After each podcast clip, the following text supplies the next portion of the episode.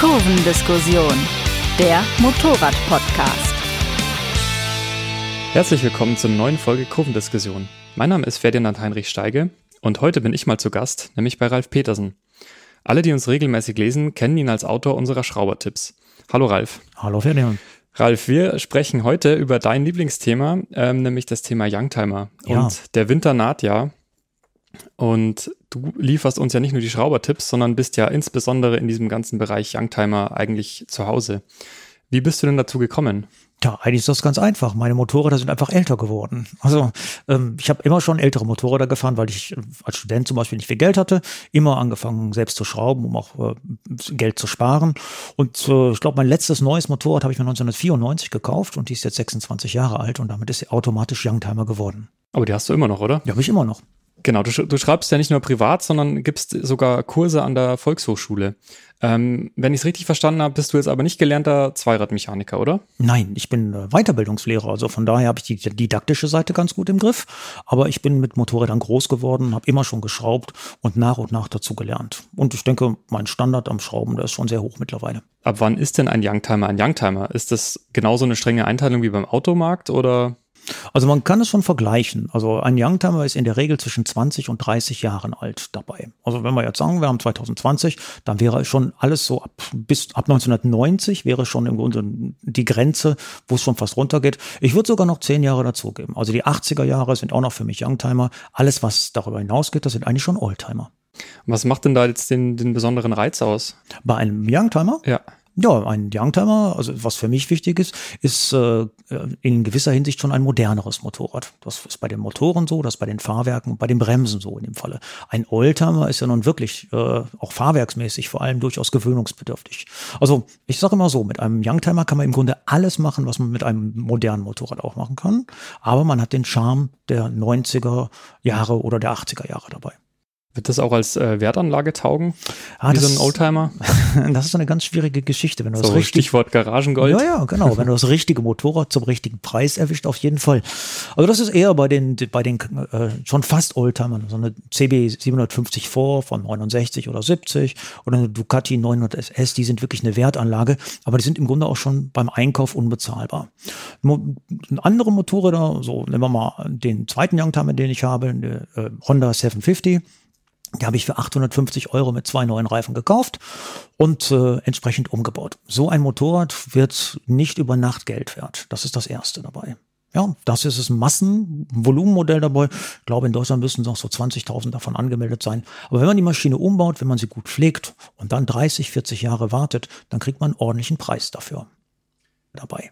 Aber ich Ja. muss mich da wahrscheinlich schon sehr genau auf ein Modell fixieren, oder? Also ich muss da wirklich recherchieren, ähm, kann ich bei dem Modell nichts falsch machen oder was sind so die typischen Problemstellen? Ähm, hast du da irgendwelche Tipps, wo, wo man sich da Anregungen holen kann? Ja, also es gibt im Grunde, äh, das Internet ist ja voll von Anregungen mit solchen Sachen. Man sollte sich erstmal überlegen, was für ein Motorrad man überhaupt haben will. Ob man eine schöne alte große Enduro haben will, Stichwort Afrika Twin dabei, ob man einen klassischen Vierzylinder haben will, so eine 750 oder eine Vierzil äh, alle Vierzylinder, die, die Suzuki oder sonstige Sachen. Aber es gibt ja traumhaft schöne Motorräder in dem Bereich. Oder ein, ein Boxermotor, also eine alte BMW oder sonstige Sachen. Dann kann man in die entsprechenden Foren gehen und kann sich da erstmal mit den Problemen oder Problemchen der entsprechenden Maschine dann vertraut machen. Das ist schon mal eine gute Basis dafür. Siehst du das anders als, ich meine, das machst du das schon seit über 25 Jahren. Ähm, stellst du fest, dass sich diese Youngtimer-Szene auch ein bisschen verändert? Ja, sie hat sich sehr stark verändert. Also Youngtimer waren ja früher eher ja, äl- ältere Motorräder, ne, bis, bis abgesehen von den ganz legendären dabei. Und jetzt sind die wirklich in, in dem Fall. Ich merke das auch, wenn ich in meinen älteren, ich habe noch keine alten, aber meine älteren Maschinen ankomme dabei, da wird dann schon mal geguckt bei solchen Sachen. Und gerade bei jungen Leuten, da gibt's immer ganz nette Reaktionen. Aber jetzt auch in deinen Schrauberkursen, ähm, ich meine, sind das, kommen da auch junge Leute, sage ich mal, oder ist das eher so, dass die Leute einfach mit dir zusammen immer älter werden? Da gibt es, ja, das ist ganz interessant. Nein, es kommen erfreulicherweise wieder junge, junge Leute dabei. Also als ich angefangen habe mit den Schrauberkursen, da war ich äh, 34 Jahre alt und hatte viele ältere Teilnehmer, älter als ich. Heute bin ich meistens einer der Älteren von, den, von denen als Dozent in dem Bereich. Aber es ist sehr erfreulich, es kommen mittlerweile eine ganze Reihe von jungen Leuten und die kommen sogar extra und äh, deshalb, weil weil sie lernen wollen zu schrauben, weil sie sich ein altes Motorrad kaufen möchten, an dem Motorrad lernen und rumschrauben möchten. Und die haben auch meistens noch nicht so viel Geld und insofern ist es natürlich auch eine sehr sinnvolle Sache, sowas zu machen. Ja, wir hatten das Thema äh, Schrauben ja schon mal in dem Podcast auch. Da habe ich mit meinem Kollegen Johannes drüber gesprochen und ein bisschen philosophiert. Ich meine, der Vorteil bei Youngtimern ist ja wirklich, ähm, dass es noch, ich will jetzt nicht sagen einfache Technik ist, aber ähm, beherrschbarere Technik vielleicht. Spielt das schon in deinen Kursen auch ein Thema mit, also sprich mit Ride-by-Wire, ABS, ähm, diese CAN-Bus, einfach der ganze Einzug der Elektronik? Oder ist das einfach ähm, in der ganzen Youngtimer-Szene noch kein Thema? Also noch ist das in der Youngtimer-Szene kein Thema, weil die Motorräder mit Elektronik, die kommen so ab 2001, 2002 in dem Fall dabei. Die würden jetzt gerade in den nächsten Jahren würden die Youngtimer werden. Aber meine Kurse richten sich ja nicht nur an Leute, die Youngtimer haben, sondern immer an alle Leute. Da kommen auch ganz viele Leute mit einer BMW und mit, einer, ganz vielen anderen modernen Maschinen dabei. Und auch da kann man natürlich noch mehr dran machen, als man eigentlich glaubt. Nur die Elektronik ist ein Sonderfall dabei. Da muss man schon sehr viel Kenntnis haben, aber auch, auch äh, Diagnosesystem oder sonstige Sachen. Das ist dann ein Schritt, der weiter wäre. Ähm, aber wenn wir das jetzt mal weiterspielen, so in, weiß ich nicht, sagst du ja ungefähr 20 Jahre, kannst du dir vorstellen, dass eine 1250 GS mal ein Youngtimer wird. Eher nicht. Mit CFT-Display und allem, was man da hat. Ja. Genau, das wird das Problem sein. Aber ähm, diese Dinger sind jetzt so dermaßen technisch auch aufgerüstet worden, wenn wir ESA-Fahrwerke nehmen, was da. Also wenn man sich einen Schaltplan von so einem Teil schon mal angeguckt hat, äh, da kriegt man vom Zugucken schon graue Haare dabei. Und wer das dann irgendwann reparieren soll, ob diese Elektronik, die funktioniert ja, sie funktioniert ja sogar klasse dabei. Aber ob sie in 30 oder 40 Jahren auch noch funktioniert und wenn sie nicht mehr funktioniert, was es kosten wird, die ganzen Sachen zu überholen und sonstige Sachen zu machen und wer das überhaupt kann. Nämlich eben nicht jeder, der sich ein bisschen da eingelesen und eingearbeitet hat dabei. Das wird die große Frage sein. Sicher wird es diese Motorräder geben, auch im guten Zustand, aber wahrscheinlich zu unbezahlbaren Preisen. Aber das ist ein guter Punkt. Ähm, merkt man das wirklich, wenn Spezialisten da in Rente gehen und es ja, einfach keinen kein Nachfolger ja, gibt? Ja, das ist sogar ein großes Problem dabei. Also wir hatten ja in Duisburg auch eine sehr gute Motoreninstandsetzung, die gibt's auch nicht mehr dabei. Und jetzt allein in unserem Ballungsgebiet, Ruhrgebiet, ist die nächste Motoreninstandsetzung, wo ich hingehen würde, Lünen. Das ist am anderen Ende vom Ruhrgebiet bei Dortmund dabei. Und auch der sucht heutzutage schon einen Nachfolger bei solchen Sachen. Ich stelle immer wieder fest, dass ganz viele meiner Teilnehmer zu mir in die Schrauberkurse kommen, die schon viel Geld bei sogenannten Spezialisten bezahlt haben, aber dann äh, mit dem Ergebnis nun alles andere als zufrieden sind dabei. Man muss wirklich suchen.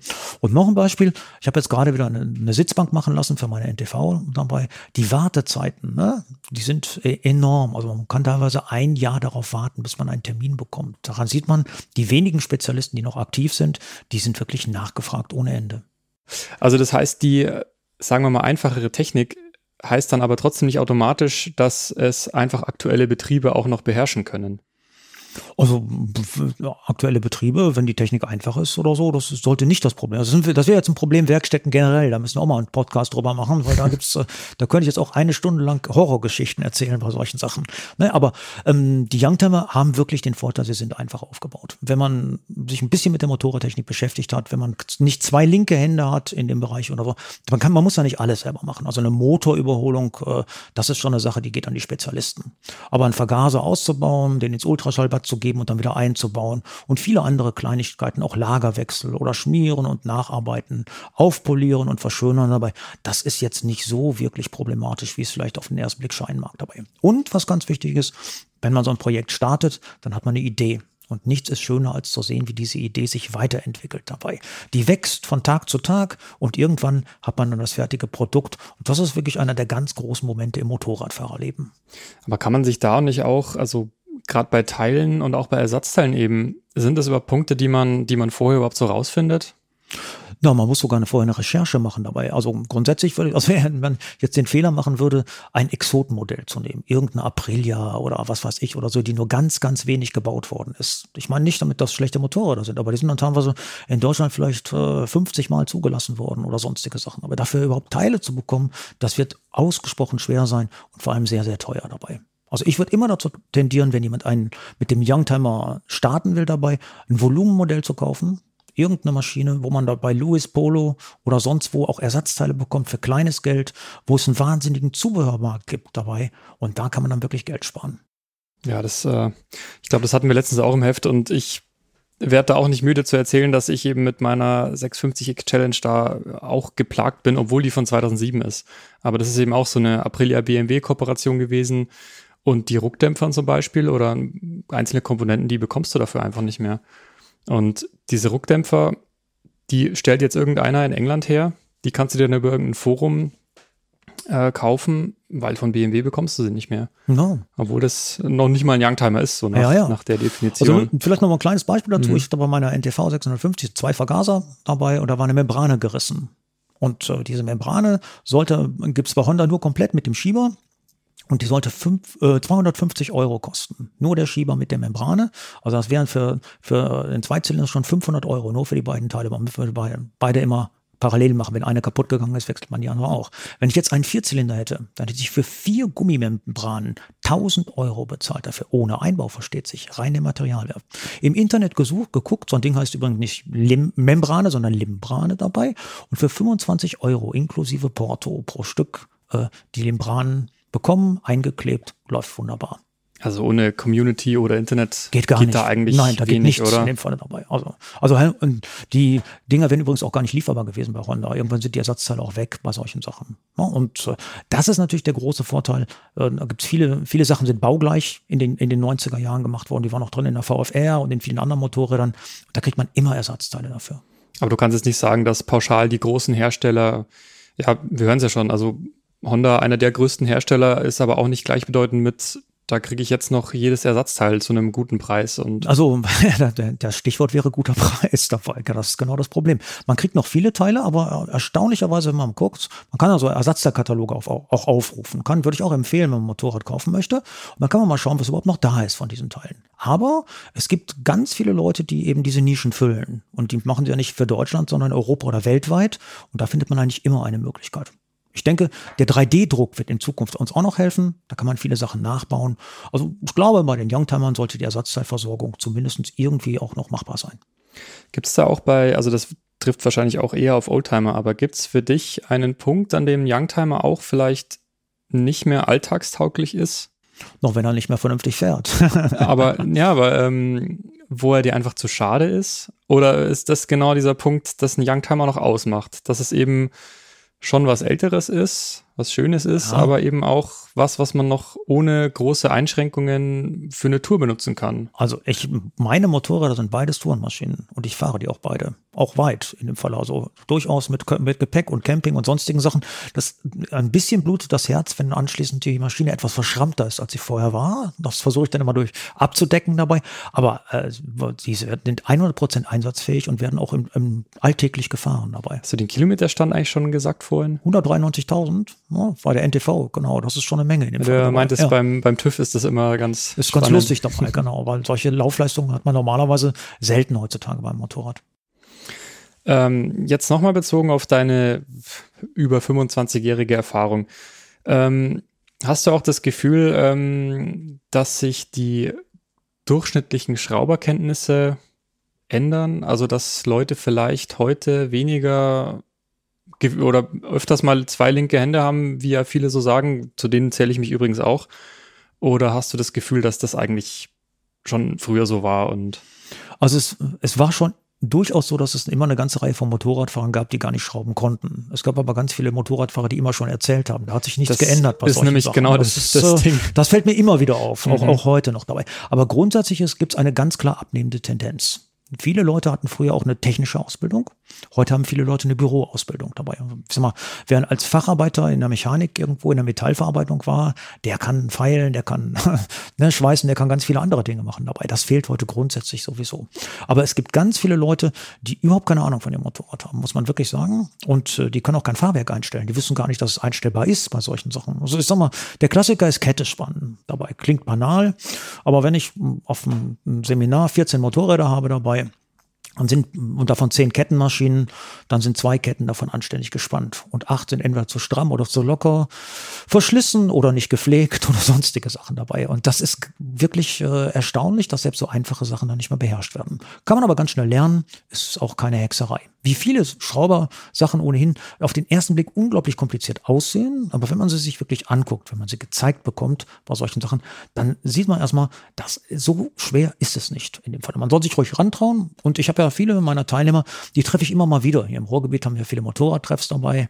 Und äh, ja, die haben dann irgendwann mal ein paar Kurse belegt und dann treffe ich die wieder und die sagen, boah, und jetzt überhole ich meine Telegabel und jetzt mache ich dies und das und sonstige Sachen. Das klappt so wunderbar. Das ist immer sehr schön zu sehen, der Erfolg, der dann auch damit verbunden ist.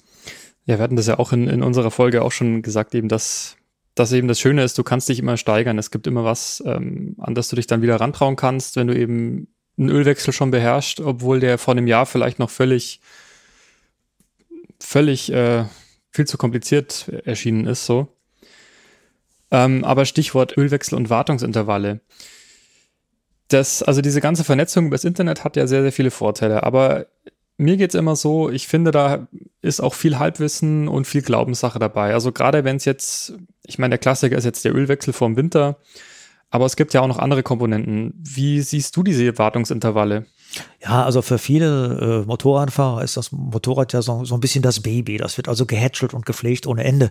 Und da wird auch sehr viel übertrieben. Also gerade beim Ölwechsel würde ich sagen, die, wenn, vor 10.000 Kilometern, so braucht man bei keinem Motorrad einen Ölwechsel machen. Von der technischen Seite her. Manchmal sind die Wartungsintervalle vorgeschrieben, da muss man sie zumindest in der Garantiezeit einhalten dabei.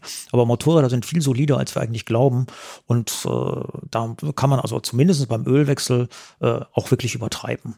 Aber du siehst auch die äh, Kilometer, also wirklich die gefahrenen Kilometer entscheidender an als jetzt die Jahre. Ich meine, gerade bei Youngtimern kommt ja oft mal äh, vielleicht auch eine längere Standzeit dazu, hat man ja schon ähm, also beides, ne? Alle zwei Jahre sollte man spätestens einen Ölwechsel machen. Ich glaube nicht, dass man den machen muss, aber sonst wird man unruhig bei seinem eigenen Motorrad. Und da sind die paar Mark für das Öl jetzt auch nicht so wichtig bei solchen Sachen dabei. Aber ansonsten, klar, ne? also beides, zwei Jahre und alle 10.000 Kilometer. Ich kann noch ein kleines Beispiel geben, das vielleicht ganz lustig ist. Ich habe mal im Zentralmassiv äh, die Firma Voxan, eine französische Motorradfirma, damals äh, besucht. Und die haben ja einen sehr schönen Motor damals gebaut, aus Teilen, mit, die auch beim Renault Formel 1 Motor verwendet waren. Also ein Hochqualitäts Motorrad. Und die Mechaniker haben uns gar mal ein spezielles Öl gehabt, so ein Motul 5er äh, Öl entwickelt, das extra für die Maschine zusammen mit dem Ölhersteller dabei. Und die Maschine musste alle 50.000 Kilometer in die Werkstatt alle 50.000 Kilometer in die Werkstatt und auch erst dann Ölwechsel machen. So waren die Aussagen der Techniker vor Ort. Und dann haben die interessanterweise kein Händlernetz gefunden. Die haben erst ein Händlernetz gefunden, als sie die Wartungsintervalle auf 6000 Kilometer herabgesetzt haben dabei. Das nur mal so als ein Beispiel, ne, was so ein Motorrad leisten kann und was dann letztendlich ja auch im Sinne der Händler und der Hersteller dann erwartet wird bei der Wartung. Das schließt sich eben so ein bisschen an die, an die vorherige Frage an, ähm, mit, genau, mit Vorkenntnissen und Sachen auch einschätzen können, weil ich meine, es ist ja nicht nur das Öl, es ist ja auch ähm, der, weiß ich nicht, das Gabelöl, es ist ähm, Benzinfilter, Luftfilter und ich kann das irgendwie nicht so richtig einschätzen. Und wenn ich dann Luftfilter austausche und dann sieht der eigentlich fast aus wie vorher, ja, dann tut mir das fast leid, aber ich denke mir dann, okay, der neue kostet halt 10 Euro. Machst halt den neuen. Wenn er sauber ist, lässt den alten drin, legst den neuen an die Seite, baust beim nächsten Mal, wenn Oder er dreckig so. ist. Genau, Ja. so einfach kann das ja sein. Ja, das Falle. sind jetzt vielleicht blöde Beispiele, Nee, aber das sind gute Beispiele. Das sind ja genau die Beispiele, die unsere Leser letztendlich auch haben Ja. bei solchen Sachen. Man ist unsicher dabei. So, und wenn ich jetzt zur Werkstatt fahre, naja, also ich will keiner Werkstatt auf die Füße treten, aber das Ziel der Werkstatt ist, Umsatz zu machen. Das ist ja auch vernünftig in dem Bereich. Dann wird er ganz selten sagen, ja, lass das Ding doch drin bei solchen Sachen dabei. Und Tipps und wirklich Hilfe zu bekommen, das ist eben gar nicht mehr so einfach heutzutage. Genau, jetzt muss ich nochmal ein persönliches Beispiel bringen, weil mein Winterprojekt wird jetzt höchstwahrscheinlich eine KTM Duke von 1997. Mhm. An die denkt man auch gar nicht, wenn man an Youngtimer denkt, weil das Ding halt so Boah, ist doch 23 Jahre alt. Ja, eben. Aber genau. Und die stand jetzt aus gewissen Gründen äh, mal über 12, 13 Jahre so rum. Und wenn ich jetzt auch bei einem im Youngtimer-Kauf bin, ist eine lang, lange Standzeit, ist das schon mal ein Ausschlusskriterium oder kann man so ein Motorrad eigentlich auch retten, wenn man, wenn es wirklich das Motorrad ist, genau das möchtest du haben? Also es ist ja offensichtlich, dass man Reifen wechselt, dass man das Öl mal wechselt und so weiter. Was hältst du denn noch für essentiell bei so einer langen Standzeit? Das ist immer schwierig dabei. Also Stand, Standschäden sind sowieso die häufigsten Probleme bei Motorrädern heutzutage, weil die eben viel zu wenig gefahren werden. Also ich sage mal, ein Motorrad ist im Grunde wie ein Muskel. Je mehr man ihn fährt, je besser ist er trainiert bei solchen Sachen. Dabei und wenn die Maschinen ständig stehen, dann geht immer irgendetwas kaputt. Lange Standzeiten, da muss man wirklich sagen, wer hat denn die Maschine konserviert? Das ist immer das Problem. Bei oder wurde sie überhaupt konserviert? Oder wurde sie überhaupt konserviert ja. dabei? Aber beim Youngtimer wäre ja zum Beispiel ganz kritisch der Bereich von Chrom. Also wenn da Flugrost drauf ist, dabei, der sich schon unter die Chromschicht gesetzt hat, dann kannst du die Dinger also neu verchromen lassen. Das wird unglaublich teuer. Also der Rost wäre da das Hauptproblem bei solchen Sachen. Die Motoren, nun gut, wenn, wenn sie ein bisschen konserviert gewesen sind oder so, moderne Motoren vertragen Standzeiten eigentlich relativ gut in dem Fall. Vergaser wirst du reinigen müssen, gar keine Frage. Federelemente sind auch immer ein Riesenproblem. Die Federbeine hinten, das, das äh, vergammelt alles letztendlich dabei. Ne? Die, die Dichtungen werden, dadurch, dass sie nicht bewegt worden sind, härten die auch aus und dann ruckzuck kommt hinten Öl aus dem Federwein. Und so ein Federwein ist nicht gerade günstig bei solchen Sachen. Das wäre dann das nächste Problem. Das gleiche gilt für die Telegabel dabei und viele andere Dinge. Also, wenn sie zu lange gestanden hat, dann, dann könnte man überlegen, wann sie einmal von vorne bis hinten einmal durcharbeitet. Aber du rätst eigentlich von Standuhren und Scheunenfunden generell eher ab. Sagen wir mal so, das wird nicht billig. Also wenn man es selber machen kann, ist das völlig in Ordnung. Wenn man dafür aber in die Werkstatt gehen müsste, dann könnte man sich besser eine Maschine nehmen, die wesentlich, die wesentlich äh, besser erhalten ist dabei. Das wird auf jeden Fall billiger, als alles reparieren zu lassen. Ist so eine Frage, ob man Zeit hat. Ne? Also jetzt so eine, dein, dein Beispiel wäre ein schönes Beispiel für eine Winter, für ein Winterprojekt dabei. Dann baut man die Kiste einmal komplett auseinander, setzt sie wieder zusammen, wird alles neu gefettet und geschmiert bei solchen Sachen. Dabei findet man auch ganz viele Sachen, die kaputt gegangen sind. Das auch, spielt auch noch eine ganz große Rolle. Nur die Basis muss stimmen. Ein Gammelmotorrad ist auf keinen Fall geeignet. Lieber die nehmen, die etwas teurer ist, aber besser gepflegt, als die ganz billige, wo man dann gucken muss, äh, ja, was macht man damit? Ich hatte mal jemanden, der war auf dem Schrauberkurs, auch hatte irgendwie eine alte Kawasaki, ich glaube Z550 GT, ich weiß es gar nicht mehr dabei. Und der kam so stolz an, weil er hatte das Motorrad erst seit zwei Wochen und als er weggefahren ist, hatte ich glaube ich 27 schwere Fehler an dem Motorrad gefunden. Es war alles kaputt. Es war nichts, was nur funktionierte dabei. Und daran gemessen waren die 1000 Euro, die er bezahlt hat, ein wirklich stolzer Preis. Du nicht auch äh, erzählt, dass du deswegen erst auf die Schrauberkurse gekommen bist? Wegen deinen Touren? Genau, ich habe ja vorher Motorradtouren organisiert, 21 Jahre als Tourguide gearbeitet und äh, in den, an, in den, bei den ersten Touren habe ich dann festgestellt, dass ganz viele Motorräder liegen geblieben sind. Übrigens auch viele neue oder neuwertige in dem Fall dabei. Also ja, haarsträubende Geschichten eigentlich dabei. Und äh, dann habe ich äh, die Leute immer zu einem Vorbereitungstreffen eingeladen und da habe ich mir erstmal die Motorräder angeguckt dabei und das hat uns dann sehr viel äh, Ärger auf dem Weg erspart. Und daraus sind dann letztendlich aus dieser Sponti-Aktion dann eigentlich die Schrauberkurse entstanden. An dieser Stelle machen wir kurz Werbung in eigener Sache. Denn nach der Corona-bedingten Zwangspause startet das Motorrad-Action-Team mit vielen Trainingsangeboten in das zweite Halbjahr 2020. Von der Kurvenschule über Renntrainings bis hin zum freien Enduro- und Supermotofahren. Unsere langjährige Erfahrung und unser eingespieltes Instruktorenteam sorgen für mehr Sicherheit und Fahrspaß auf dem Motorrad. Ganz egal ob Anfänger oder Experte, hier lernt jeder was dazu. Flexibilität und kleine Gruppen gestalten die Fahrtrainings so effektiv wie möglich. Dazu gehört auch die Zeitnahme, technischer Dienst und andere Zusatzleistungen.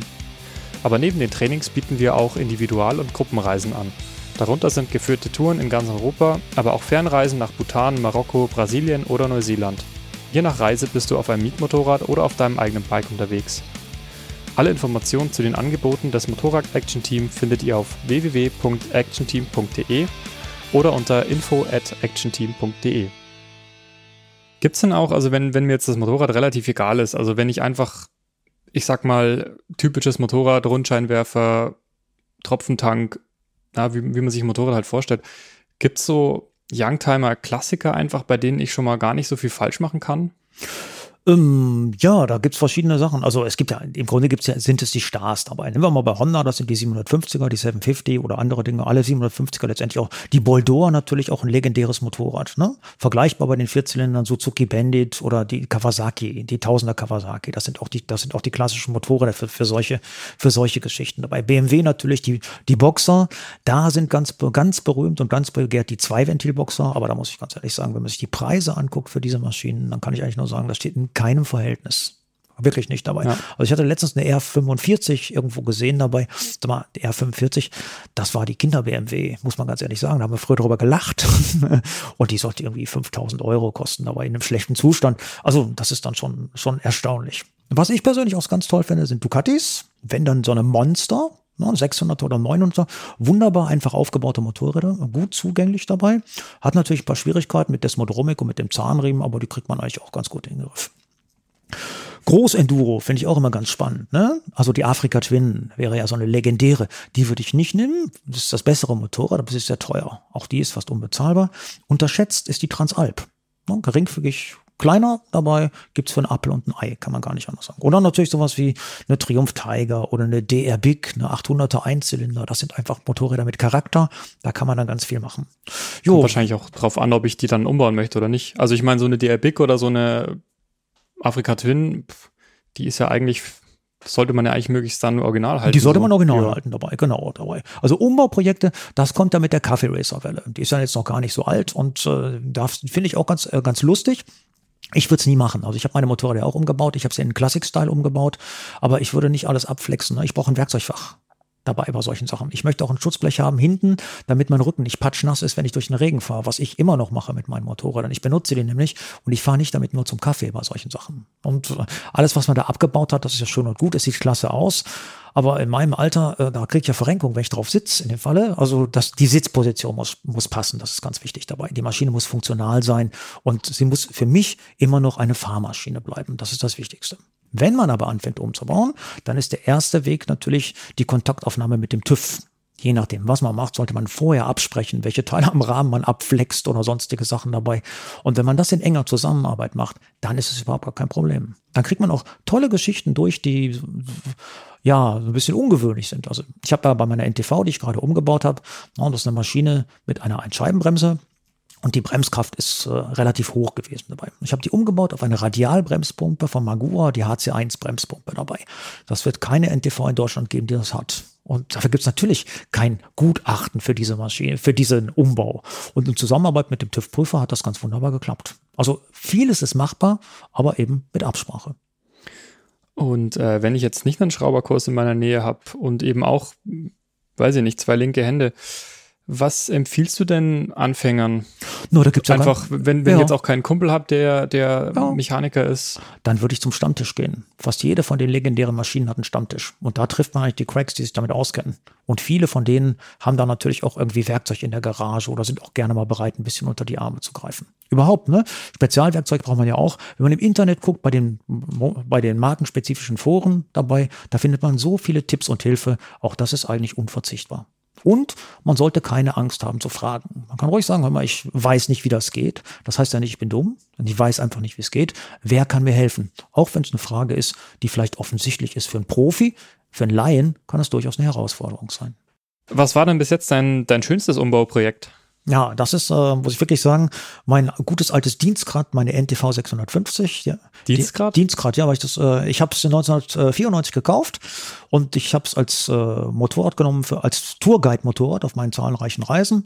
Und ich habe das auch, die Maschine wird immer eingesetzt bei meinen Schrauberkursen, weil sie so einfach aufgebaut ist. Ich habe da einen Klapptank dran. Ich kann da in fünf Minuten das ganze Motorrad strappen. Ich kann da eben Ventile einstellen, zeigen, was äh, äh, ganz selten geworden ist, so ein gut aufgebautes Motorrad zu haben. Deshalb nenne ich das spaßhaft mein, mein Dienst Dienstgrad. Und die war 193.000 Kilometer hatte sie runter und sie war nicht mehr in so einem optisch schön, technisch gut, optisch nicht mehr so schön. Und die habe ich komplett umgebaut und äh, daraus so ein, so ein schlankes Motorrad gemacht im Stil der 70er Jahre mit einer Ricambi Weiß Halbschale von der Ducati 750 SS dabei und ganz, ganz viele Sachen umgebaut. Und daraus wird im Übrigen auch eine kleine Serie entstehen. Im nächsten Jahr in der Motorrad erscheint die. Und dann wird also in sechs Folgen ganz äh, penibel aufgeschlüsselt, was man da alles umbauen kann, wie man das macht, welche Materialien man dafür braucht, mit welchen Kooperationspartnern ich gearbeitet habe, wie die Abnahme beim TÜV erfolgt ist, sodass man dann an diesem Beispiel einfach mal sehen kann, wie viel Arbeit steckt da drin, wo kommen die Teile her, was muss geplant werden dabei. Das ist eigentlich ein sehr schönes Projekt. Und äh, ich muss wirklich sagen, wenn ich mit der Maschine heutzutage unterwegs bin dabei, ich werde oft angesprochen. Das ist ganz nett dabei, wo die Leute sagen, hey, was ist das denn oder so? Wahrscheinlich die einzige NTV 650, äh, der das so passiert in Deutschland. Wenn sie, ne, wenn sie etwas äh, im Originalzustand ist, dann sieht sie doch sehr bieder aus. Ja, das ist eigentlich ein sehr schönes Beispiel für einen gelungenen Umbau. Gibt es dann auch Sachen, die ein Youngtimer ähm, nicht erfüllen kann? Ja, da gibt es durchaus Sachen. Also wenn ich den richtigen erwischt habe, mit guter Ersatzteilversorgung, mit einer Community, die mir unter die Arme greift und ich kann einen Umbau machen, wie ich möchte. Ja, da gibt's durchaus äh, ein Problem. Also ein Youngtimer hat normalerweise kein ABS dabei. Und äh, ich bin ja kein großer Freund von Elektronik am Motorrad. Ich bräuchte keine Traktionskontrolle und sonstige Sachen. Aber ein ABS finde ich eigentlich schon sehr, sehr angenehm und auch sicherheitsrelevant bei solchen Sachen. Und da muss ich sagen, ich bin ein bisschen enttäuscht auch von der Motorradzubehörindustrie dabei. Ein ABS, wir werden ja heute immer kleiner. So ein kleines ABS-System wiegt ja kaum noch ein Kilo. Könnte man eigentlich überall an einem Motorrad unterbringen. Und mir würde es schon reichen, wenn man dieses ABS nur für die Vorderradbremse hat, für die Doppelscheibenbremse. Handbremse oder sonstige Sachen. Da gehört eigentlich nicht viel zu. Ne? Man braucht ja nur einen Geber am Rad haben dabei. Der kleine Computer, der das alles berechnet, der ist ja auch winzig geworden. Und äh, dann die entsprechende Steuerung, äh, das könnte eigentlich kein Problem sein. Und ich verstehe eigentlich auch nicht, dass das noch niemand äh, in Auftrag gegeben hat. Denn es gibt ja Millionen von älteren Motorrädern und die werden durchaus auch ein, zumindest zum Teil auch ein großer Markt für solche Sachen. Das wäre das wäre die einzige Ergänzung, die ich mir bei meinen Youngtimern letztendlich wünschen würde. Ja, dann haben wir das ja hiermit geäußert und vielleicht gibt es morgen schon das erste vielleicht Modell. hört ja jemand zu und hat das Ding schon längst in der Schublade. ja, wäre toll. Was ist denn der beste Zeitpunkt, um sich nach einem Youngtimer umzusehen? Das ist eine ganz tolle Frage eigentlich dabei. Also früher hat man gesagt, äh, wenn der Winter kommt, verkaufen die Leute ihre Motorräder bei solchen Sachen. Ich habe ja auch schon, als ich meine Projekte gestartet habe, immer wieder in die entsprechenden Internetangebote äh, reingeguckt dabei. Und da stellt man fest, dass im Winter viele Leute ihre Motorräder verkaufen, aber die Preise keineswegs fallen dabei. Ich habe festgestellt, dass interessanterweise der August der beste Monat ist. Das ist ganz lustig dabei. Wie kommst du da Ja, drauf? das ist ganz spaßig. Denn jeder, der noch Motorrad, der ein Motorrad kaufen wollte, der hat es spätestens bis, bis August erledigt. Vielleicht noch im Juli, Juli, weil er noch eine Reise machen wollte dabei. Okay? Und äh, es gibt aber immer Leute, die ihre Motorräder verkaufen müssen, weil sie gerade Geld brauchen in dem Falle dabei. Also die Nachfrage ist im August wahrscheinlich, Juli, August wahrscheinlich am geringsten. Und äh, das Angebot ist aber trotzdem da. Das heißt, da kann man wirklich unglaubliche Preise machen. Also bei Spannend. meiner 750, die habe ich ja so günstig gekauft, habe ich ja gesagt, da habe ich allein im, im Umkreis von 50 Kilometern, weiter wollte ich gar nicht fahren, weil man muss die Maschine dann ja auch angucken und abholen dabei, drei Angebote gehabt, aus denen ich äh, hätte wählen können dabei, drei gute Angebote unterhalb von 1000 Euro in dem Bereich dabei. Ja, ja, wir haben noch gar nicht über Geld gesprochen, weil du hast mir zwar im Vorgespräch gesagt, ähm, ich soll mal schätzen, was deine NTV gekostet hat. Ja. Ähm, wie viel Geld brauche ich denn, wenn ich einfach nur ein halbwegs cooles Motorrad haben will und ich will ein bisschen schrauben? Ja, da kann man mit ganz wenig anfangen. Aber so eine NTV 650, wie ich die jetzt habe, die mit dem Kilometerstand, die würde man für 600 Euro auf, äh, im Internet kaufen können, für 600 Euro. Aber fahrtüchtig. Ich Oder dachte, die Maschine ist neuwertig, will ich jetzt mal behaupten dabei. Ne? Das ist ohnehin unkaputtbar. Und äh, natürlich muss man da gucken. Ne? Man muss dann schauen, was, was da dran ist oder so. Beim Gebrauchkauf natürlich muss man immer die Augen aufhalten dabei. Aber es gibt ganz, ganz viele Motoren, die wirklich unglaublich günstig sind. Dabei. Ja, klar, weil Ja. bei unseren Gebrauchtipps, ähm, da, also unter, unter 2000 geht da eigentlich gar nichts und, Mhm. und oft auch unter 3000 nichts. Aber ich meine, klar, das sind auch neuere Motorräder. Das ist das. Ja, Also wenn man auf so 20 Jahre alte Motorräder geht oder so, da findet man wirklich unglaublich viele. Es sei denn, man hat wieder so ein legendäres Motorrad wie eine SR500 und, und, ne, oder sowas in dem Bereich. Oder da äh, sind die Preise natürlich immer relativ hoch. Was sind für dich denn die Youngtimer von morgen oder Ja, von ich sag- übermorgen? Oder gibt's die, wie gesagt, gar nicht? Nee, ich würde sagen, die wird es gar nicht geben dabei. Also wenn so ein modernes, mit Elektronik vollgestopftes Motorrad irgendwie da mal 20, 25 oder sagen wir mal 30 Jahre alt geworden ist, dann ist die Wahrscheinlichkeit hoch, dass die Ersatzteilversorgung durchaus schwierig wird. Diese elektronischen Teile, ob und wie lange die halten, ich meine damit nicht Zündung oder so, das ist, das ist eigentlich schon ganz, ganz ordentlich, aber da gibt es so viele Systeme, ob ABS-Systeme oder Ride-by-Wire-Systeme.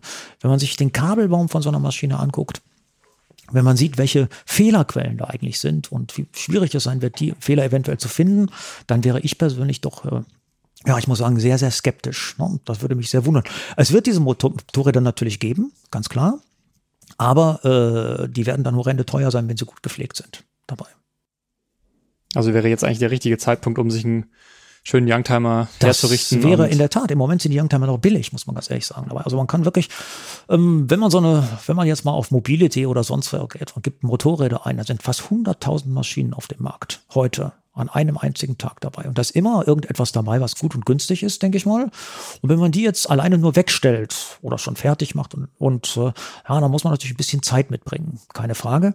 Aber die nächste Welle an Motorrädern sind die Elektromotorräder. Und irgendwann, ne, in so 20, 25 Jahren, wenn dann einer mit so einem Young- Youngtimer, der dann schon Oldtimer geworden ist, aber trotzdem ein gut fahrbares Motorrad ankommt, mit dem richtigen Sound dabei, mit Vibrationen und einem Motorrad, das noch wie ein Motorrad aussieht und nicht wie ein Kühlschrank, dann könnte ich mir vorstellen, dann äh, gibt es da auch richtig Geld für.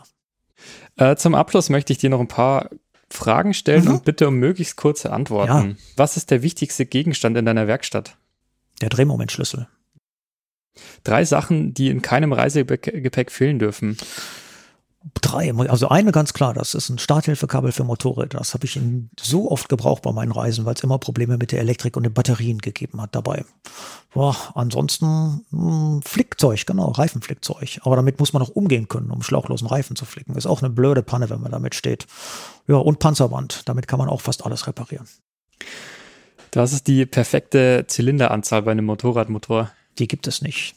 Also ich liebe eben den Unterschied. Ich Sehr finde, gute Antwort. Ja, ein Einzylinder ist wunderbar und lebendig, ein Zweizylinder hat Punch, aber ein laufruhiger Vierzylinder ist auch großartig dabei. Also ich, der Wechsel ist eigentlich das Schönste.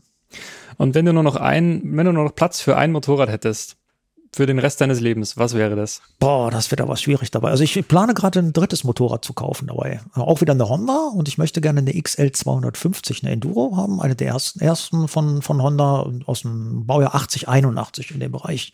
Aber die sind schwer zu bekommen. Da muss ich mal schauen, ob und wann ich die bekommen kann. Und die letzte Frage, was ist das Schönste für dich am Motorradfahren? Äh, eine Reise mit dem Motorrad zu machen, dabei möglichst nur über Landstraßen und dann in sonnige, kurvenreiche Regionen. Ja, sehr schön. Okay, Ralf, ähm, vielen Dank für das Gespräch. Ja, war mein Vergnügen. Man kann dich ja dann auch wieder lesen in der, äh, der nächsten Ausgaben oder man schaut mal auf deinen YouTube-Kanal. Ja, auch das. Oder bei den Schrauberkursen vorbei an der Volkshochschule Duisburg. Volkshochschule Duisburg, ja. Genau. Ähm, ja, euch auch danke fürs Zuhören. Ich hoffe, ihr habt ein bisschen was gelernt. Wenn ihr einen Youngtimer plant, euch zuzulegen. Äh, Lob und Kritik wie immer gerne an podcast.motorradonline.de. Und alle anderen Folgen sowie unsere anderen Formate findet ihr auf www.motorradonline.de slash podcasts oder eben da, wo ihr uns gerade gehört habt. Bis zum nächsten Mal. Ciao.